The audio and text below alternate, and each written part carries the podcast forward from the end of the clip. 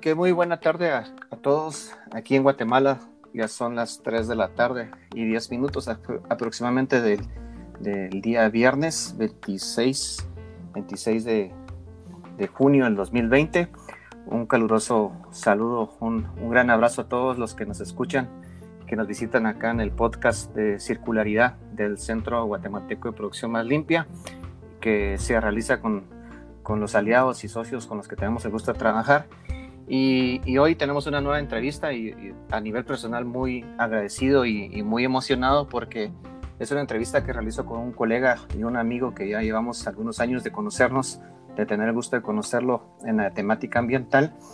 Y, creo que, que, estoy seguro que esta entrevista va a ser de gran valor para todos porque eh, nuestro invitado tiene una perspectiva muy interesante acerca de los retos que hay en los temas ambientales tal vez resaltando en esta ocasión, pues eh, desde la perspectiva del sector empresarial. Eh, hoy tenemos a, nuestro colega, a Daniel García, que Daniel García es el asesor en políticas ambientales de la Cámara de Industria de Guatemala. Y bueno, Daniel, te agradezco, te mando un gran abrazo, espero que todo vaya bien en casa, porque precisamente estas, estas entrevistas se están realizando desde nuestras casas por el tema de la pandemia y, bueno, estamos en un ambiente familiar, estamos en un ambiente de casa y qué mejor hablar de ambiente también con una tranquilidad que nos da nuestro hogar. Entonces, bienvenido Daniel, muchas gracias por tu, por tu presencia, por tu tiempo y te damos la palabra para que nos des una bienvenida ahí a los colegas que nos escuchan el día de hoy. Muchísimas gracias Luis, eh, muy agradecido ahí por, por esta oportunidad, experimentando nuevos medios para poder llegar a cientos de personas y, ¿por qué no miles? Hemos eh, visto un crecimiento muy importante como parte de la alianza entre Cámara y el Centro Guatemalteco Producción Más Limpia. Y eh, pues un honor poder estar también a título personal, poder compartir estas experiencias y poder llegar de una manera eh, diferente a lo acostumbrado de los temas que siempre nos interesan con, con todo el día a día de que el país y el mundo sigue viviendo en medio de esta pandemia. Así que muchísimas gracias. Excelente, no, gracias a vos y, un saludo también a, los colegas de la Cámara de Industria que, con, el que, con los que siempre tenemos y que la Cámara siempre ha apoyado al centro, precisamente ya casi que 21 años de trabajo. Entonces vamos al, al, tema de hoy. Eh, pues se propuso, estuvimos conversando con Daniel y creo que es bien importante poder hablar un poco, es la propuesta de Daniel es de hablar un poco sobre los desafíos que tenemos actualmente sobre la gestión de residuos y desechos sólidos comunes en Guatemala, siempre acotando que, que, que los comentarios van dirigidos más sobre la del sector empresarial, porque es en el ámbito en que usualmente nos movemos con Daniel. Entonces, realmente nos, la preocupación o lo que nos llama la atención es esa posible ausencia de una gestión adecuada de los residuos desechos sólidos que, que realmente es importante a nivel global y Guatemala no es una excepción, por supuesto que, que tenemos que fortalecer políticas públicas, eh, fortalecer la legislación con, con, una, con una base técnica que nos permita pensar en una gestión que nos permita facilitar y lograr una gestión adecuada de residuos y desechos sólidos en el país, viniendo desde, la, desde, desde que el tema de desechos sólidos pues es una un tema que se relaciona con la sociedad, eh, no, no, únicamente con empresas, sino que con la sociedad y con el gobierno. Entonces, actualmente, Dani, ¿cuáles son los problemas que has identificado eh, que tiene Guatemala, específicamente en el caso de Guatemala, en esa ausencia de legislación para el manejo y tratamiento de residuos y desechos sólidos em, como tal? O sea, que, ¿cuáles son esos retos que tenemos ahorita? Muchísimas gracias.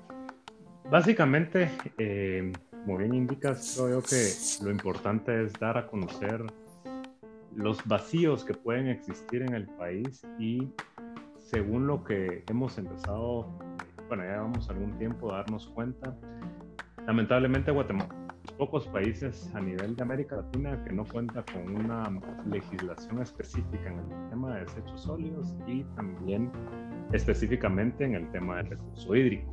Entonces, tenemos que entender de que como país y como sociedad también tenemos muchos problemas, tenemos varios problemas. Y la lista, quizás si nos ponemos a, detallarla, es, es, muy larga. eh, podemos partir desde la educación ambiental y el tema de sensibilización de las personas, pero entrando tal vez en detalles y data que se puede ir teniendo del país y comparándolo con qué están haciendo otros países, los principales problemas que, que afronta actualmente eh, y por qué es necesario brindar un tema un, desde un principio eh, temas de legislación, yo les podría eh, tal vez numerar cuatro o cinco importantes. El primero es que actualmente el país carece de un sistema eh, actual de gestión de desechos totalmente incompleto. Esto quiere decir de que por falta de ordenamiento territorial, por falta de sitios adecuados, etcétera, no tenemos actualmente un sistema de gestión de desechos. Entonces, esto es totalmente incompleto. No está la, la cadena o toda la trazabilidad en su componente. Segundo, no existe tampoco una caracterización de desechos generados. Y este es un tema muy importante. O sea, en todos los países existe esta caracterización que permite, en buena medida, determinar cuáles son aquellos productos que se están generando en el país, cuáles son aquellos desechos o residuos que se están generando en el país. O sea, tenemos cierta información de que los principales es el papel, el vidrio, otros, eh, como el metal, el orgánico, el plástico, pero no tenemos una caracterización como país. Entonces eso no nos permite tomar mejores decisiones. Otro problema es que en toda Guatemala no existe cobro o el cobro es insuficiente. Si yo ahorita a todos los que nos escuchan, yo les pregunto que fueran a revisar sus recibos y me digan cuánto pagan por tratar la basura. Y estoy seguro que nadie en nuestras casas pagamos por tratar la basura. Nosotros pagamos por un sistema de recolección. Pero ese sistema de recolección es tierra de nadie porque usted entrega sus desechos, pero una vez que ya lo recibe el camión recolector, al menos aquí en la ciudad de Guatemala, su destino final posiblemente pudiera ser el vertedero controlado de la zona 3 o el vertedero controlado de eh, AMSA, que es lo sustentable de la cuenca de la Matitlán. Pero eso nos marca de que no tenemos una tarifa para tratar los residuos. Entonces es importante para el país también no solo eh, implementar un sistema de, recolección, también es importante el tratamiento. En todos los países se maneja, de América Latina, manejan una tasa eh, de tratamiento. Aproximadamente, ustedes me pueden preguntar ahí como cuánto está. Tuve la experiencia de trabajar, por ejemplo, en Ecuador y tener, implementar el sistema de, tratamiento y recolección en, en Guayaquil y en Cuenca y más o menos el precio de recolección está entre los 5 a 7 dólares en la ciudad y el tratamiento ronda eh, alrededor de los 8 dólares. Entonces estamos pensando que tendríamos que pagar unos 110 o 115 quetzales por el tratamiento y la recolección. Si es plata, sí, obviamente, pero también después se van desarrollando ciertos incentivos, se van desarrollando mecanismos para poder tener un cobro mínimo y reducir conforme uno vaya eh, aplicando buenas prácticas, tener una producción más limpia, etcétera, para poder reducir esos costos, porque de ahí vienen parte de los incentivos. Y el otro problema es de que el 40% de la basura está en barrancos y en cuerpos de agua. Entonces, esos son los problemas que tenemos ya identificados y eso se resume en una ausencia de políticas públicas y en una ausencia de legislación. Lamentablemente muchos en América Latina necesitamos tener una legislación que nos obligue, que nos castigue, que nos oriente a cómo tomar mejores decisiones. Entonces, esos son, ese es el principal problema que tenemos en el país cuando hablamos de los desechos sólidos. Exacto, sí, yo coincido pues, plenamente en lo que mencionas y haciendo una analogía con el agua, por ejemplo, eh, sucede lo mismo, o sea, la gente piensa que el agua porque no paga por la extracción, por decirlo así, sino que a veces solo paga por el servicio, eh, y eso sucede en las empresas. Creen que porque los, se obtiene del pozo, yo en la mañana estábamos hablando de eso, se obtiene de un pozo, pues no cuesta nada. Y realmente no, sí hay un costo y es el costo de tratarla. Creo que ahí es al revés, ¿no? O sea, la gente no paga por extracción, pero por, recolectar el agua, pero sí paga por el tratamiento.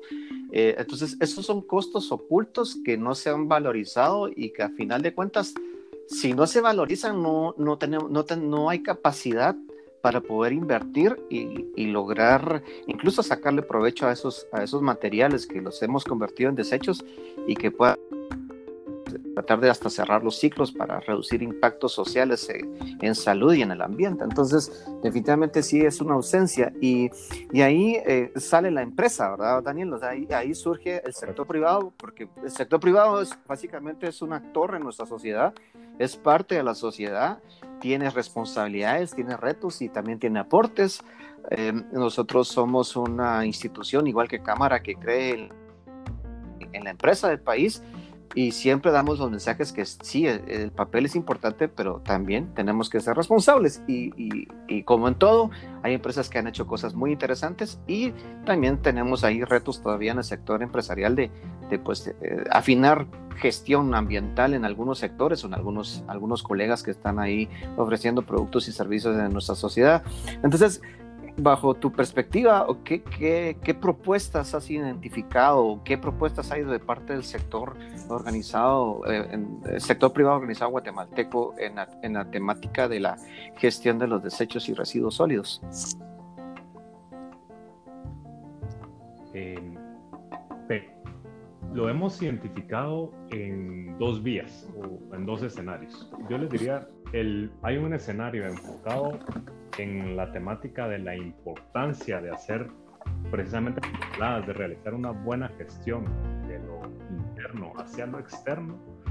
Y eh, como hemos hablado en diferentes foros, por ejemplo, nunca se me olvida el foro de, sostenibilidad donde hablamos del tema de economía circular, es de cómo las empresas a lo interno pueden iniciar a aplicar buenas gestiones y buenas acciones y no estar esperando que salga una ley, que salga una norma y verle cuáles son los errores que se pueden tener. Entonces, ese puede ser un escenario eh, ideal para las empresas, aplicar buenas prácticas de producción más limpia, que, que, conlleven a mejorar eh, una mejora en, en, desempeño ambiental, así como hay auditoría de recurso hídrico, también se pueden hacer ciertas auditorías y caracterización de residuos y desechos sólidos, etc. Pero también desde el sector privado hemos visto la necesidad de generar una propuesta con el país desde el año 2010 tiene alrededor de 12 o 16, perdón, entre 12 y 14 iniciativas de ley para regular el manejo, la gestión de los residuos y de los Entonces, a lo interno hemos generado como unos diferentes grupos de trabajo con algunas gremiales con el objetivo de, poder generar insumos de qué debería tener un proyecto de ley para el manejo integral de los residuos y desechos sólidos. Sabemos de que nosotros, eh, temas de, constitucionales, solo hay ciertos actores que pueden eh, introducir una iniciativa de ley. En este caso puede ser la Universidad de San Carlos, obviamente el Ministerio de Ambiente, eh, también el, la parte legislativa, entre otros. Pero la idea es también tener insumos para cuando se armen las mesas, llevar propuestas para este tipo de legislación. Entonces, obviamente necesitamos tener una ley marco, una ley general que pueda eh, establecer las reglas para la gestión integral del manejo de los residuos y desechos sólidos, pero hay que contemplar que es necesario tener algunas excepciones. ¿Cómo me refiero a algunos temas de excepciones? Por ejemplo, eh, no, que no contemplen nada esta iniciativa de ley de lo que tenga que ver con temas de aguas residuales, porque recordemos de que hay desechos sólidos, también desechos líquidos, eh, pero que no tenga nada que ver el tema de aguas residuales industriales, domésticas y de otros eh, que se divierten sobre sistemas de alcantarillado, etcétera, porque para eso ya existe un reglamento. También dejar por fuera lo que es la gestión de residuos especiales peligrosos o reactivos, porque esos deben de tener también su propia normativa o su propia reglamentación. Y también la propuesta está diseñada para que exista un involucramiento de todos los sectores. Recordemos que cuando vemos eh, la pirámide famosa de Kelsen, que le enseñan muchos a los abogados, recordamos que tenemos la constitución, tenemos un código municipal, tenemos política, tenemos reglamentos municipales, pero tenemos la ausencia de la ley de desechos sólidos.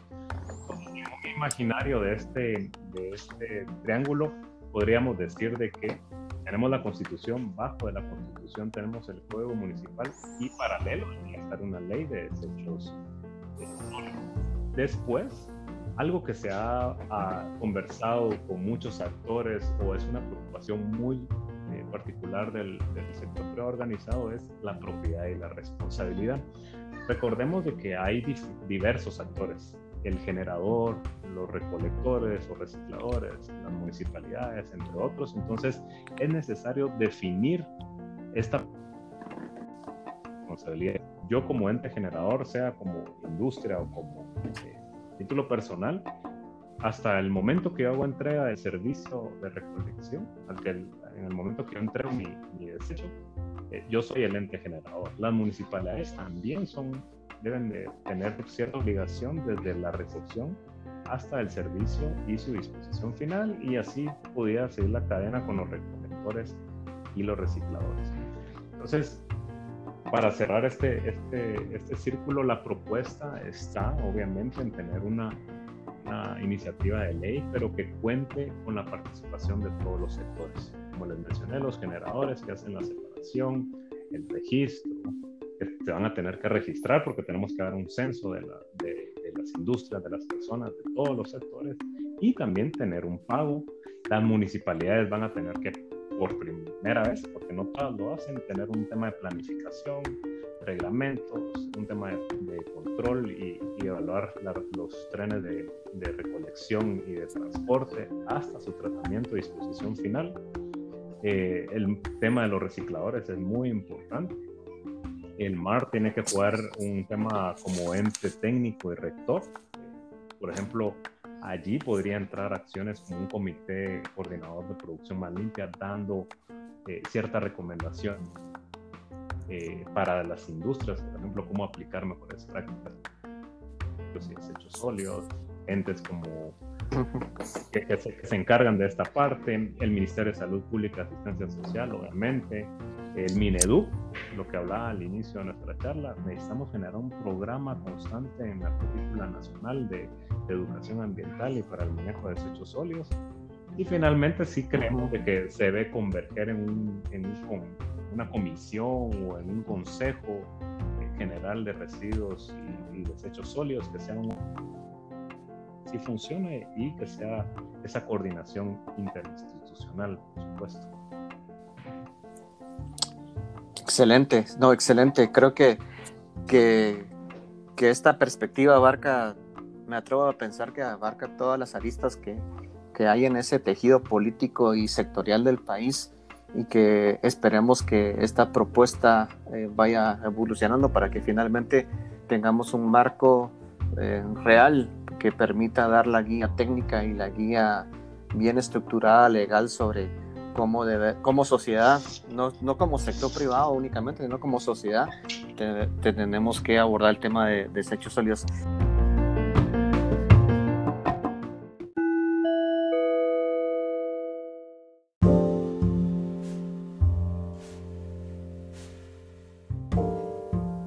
Creemos en el valor de las alianzas y en el libre conocimiento.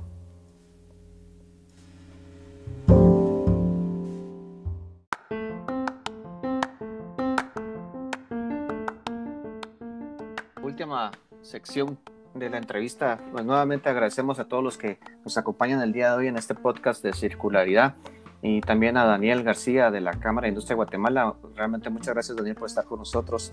Y bueno, retomando, pues ya lo conversaba con, en la primera fase de la entrevista, eh, usualmente los países eh, cuando empiezan a, tratar de tomar decisiones en temas ambientales u otros, pues siempre uno voltea hacia, hacia afuera para entender si hay algún, alguna experiencia en otros países que nos puedan servir como referencia, como una base para poder no empezar desde cero, y que vos has dicho muy bien esto, de que no solo hay que voltear sobre experiencias en, en la generación de políticas y legislación, sino que incluso eh, mencionaste que la gestión de residuos, de la propuesta de parte del sector privado no solo es propiciar el fortalecimiento de la legislación y las políticas, sino que la misma gestión interna de las empresas que sea fortalecida para que sean más amigables con el ambiente y que todo eso derrame a la sociedad, porque también muy bien mencionaste que pues esto no es un asunto solo de un sector, es asunto de sociedad. Entonces, ¿cuál es tu comentario? ¿Cómo, si vamos hacia afuera, qué, qué está sucediendo y qué referencias hemos tenido para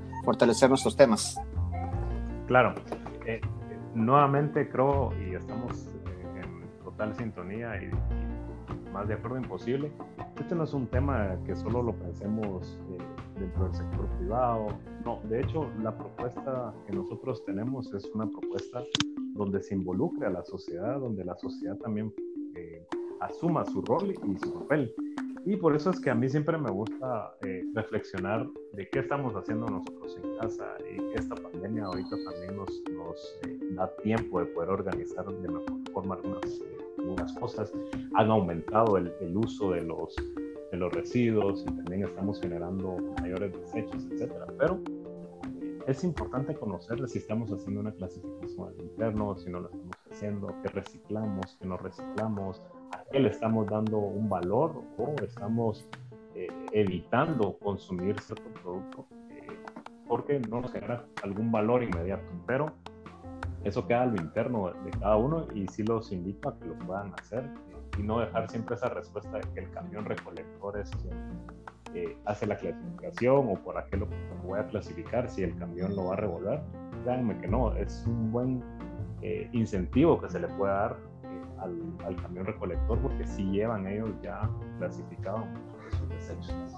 Regresando a qué han, estado haciendo otros países o qué están haciendo otros países, ese es el gran problema que muchas veces eh, nosotros tenemos en el país. O sea, todo lo queremos eh, imitar. Algún país inició con la prohibición del plástico y aquí se les ocurrió iniciar como con la prohibición del plástico y que hizo iba a resolver el problema hoy nos damos cuenta que no es simplemente el plástico, no es simplemente un producto, no, el problema es de que no tenemos un sistema de gestión de desechos, está incompleto, como les decía al inicio, no hay cobro, es insuficiente, el tema educacional, el tren de pero tampoco nos podemos ir muy lejos y pensar, ah, vamos a hacer, vamos a migrar a un tema de incineración total, por ejemplo, como sucede en Alemania o en otros países, esos Europa eso sería como muy complejo y requiere muchas inversiones y es un cambio de paradigma muy fuerte. Yo les diría que alrededor de, nosotros tenemos algunas buenas experiencias, sin ir muy lejos, El Salvador creo yo que ha estado avanzando muy bien en el tema de, la gestión de los residuos y desechos sólidos, eh, Colombia, Brasil, Chile, por supuesto. Y la mayoría lo que ha implementado es de que han adecuado sistemas de tratamiento en sitios de disposición final donde ellos puedan tener eh, ya sea una producción de, biogás, aprovechar el biogás que se genera en los, vertederos. Recordemos de que más del 60% son residuos orgánicos los que tenemos en, nuestros vertederos. Entonces esa es una oportunidad para poder implementar eh, un esquema de flujo de basura donde lo podamos mezclar, pero desechemos aquellos que son fracción inorgánica, la fracción orgánica, y se puedan ir eh, trabajando. Cuando volteamos a ver a todos los países, el éxito ha sido ordenarnos y la forma de ordenarlos puede generar una legislación. Por eso les decía que lamentablemente Guatemala carece de ambas legislaciones de los dos temas más puntuales, más problemáticos, como es agua y desechos sólidos. Entonces, yo les diría que no tenemos que voltear a otros países para hacer algo propio. Sí podemos aprender de sus errores, sí podemos aprender de qué es eso que le hace falta en la legislación a ellos y tratar de incorporarlo al, al nuestro, pero no debemos ir, no, lo que funciona, por ejemplo, en Ecuador no, no necesariamente puede funcionar en Guatemala, etc. Tenemos que adaptar nuestra propia legislación hacia lo que tenemos como país. Entonces, yo creo que sí hay aspectos muy valorizables que, tenemos como país, pero debemos de hacerlo de una manera clara, con las reglas del todo para todos y obviamente no podemos migrar a un tema totalmente de generación. Tenemos que tener sitios especializados en lugares estratégicos para que nadie quiera tener un relleno sanitario a la vuelta de su casa, pero sí podemos buscar a todos que cuenten con las opciones necesarias para poder eh, gestionar de una manera adecuada la basura. Entonces, la legislación es muy importante, sí, pero de nada nos va a servir tener un, algo por escrito muy hermoso si no tenemos tampoco en la práctica estos aspectos que mencioné con anterioridad. Perfecto, Daniel. Pues la verdad es que muy interesante lo que hoy eh, has planteado. Sí, es un, yo creo que es un, es un sano recordatorio que el tema ambiental no, no, no es de un sector o de dos sectores, es, de, es una responsabilidad de todos, nos conviene a todos por temas de salud, por temas de economía y, y bueno, definitivamente tenemos que seguir trabajando institucionalmente como Cámara, como centro, como instituciones el mismo gobierno, la misma cooperación, que vos sabes que la cooperación internacional es clave a veces en, estos, en el desarrollo de estos temas en países como Guatemala.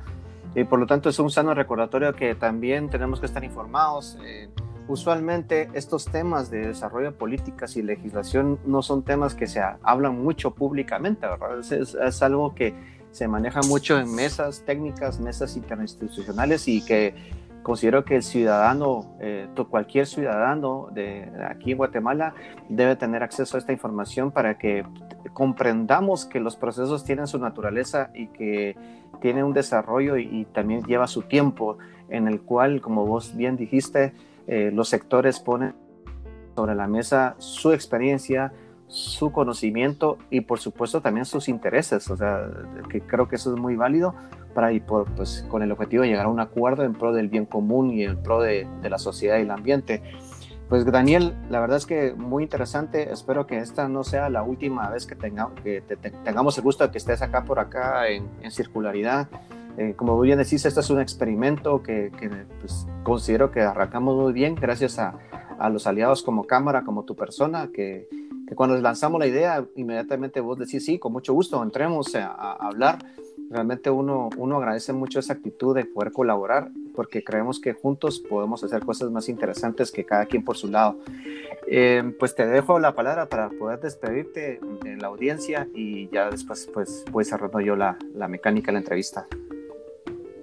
Muchísimas gracias. Eh, me uno a pues, el resto de felicitaciones que seguramente has tenido con esta nueva iniciativa del centro, marcando eh, tendencia. Creo que estos son eh, realmente espacios para poder como bien lo mencionaste, muchas veces nos resistimos a hablar de políticas, de leyes o qué debería tener el país y como que se hablan muchas veces solo en algunas mesas. Hoy prácticamente en una forma muy amplia vengo a comentarles hacia dónde va eh, los mensajes del sector privado, cuáles son las preocupaciones. Reconocemos la necesidad de tener eh, una, una, legislación ad hoc para el país. Eh, ante todo, somos guatemaltecos y queremos un mejor país para las próximas generaciones. Así que eh, interesante este, este modelo. felicitarte por, por, el liderazgo que siempre tiene el centro, tu persona, y seguirlos invitando a que sigan participando en estos modelos que, que se han ido desarrollando el tema de circularidad, el tema del foro de sostenibilidad, los eco-webinars y las nuevas sorpresas que seguramente todos los aliados estamos trabajando. Así que un abrazo a todos y mis mejores deseos a los que nos dejo también de, de, poder escuchar. Muchas gracias, Daniel.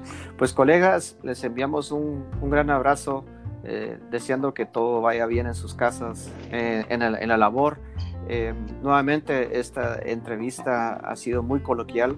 Eh, lo hemos hecho desde nuestros hogares y qué mejor hacerlo desde, desde nuestra casa, ¿verdad, Daniel? Eh, sí, y te mando un gran abrazo, que, que tu familia esté bien, que, que, tus hijos, tu, tu, esposa estén bien, igual que todos los miembros de tu familia. Y un gran saludo también a los colegas de la Cámara, un saludo a todos los socios y pues esperamos eh, que, muy pronto ya tengamos una nueva entrevista. pues esta es la tercera, el tercer episodio de Circularidad. Y con esto pues nos despedimos. Un gran abrazo. Feliz día.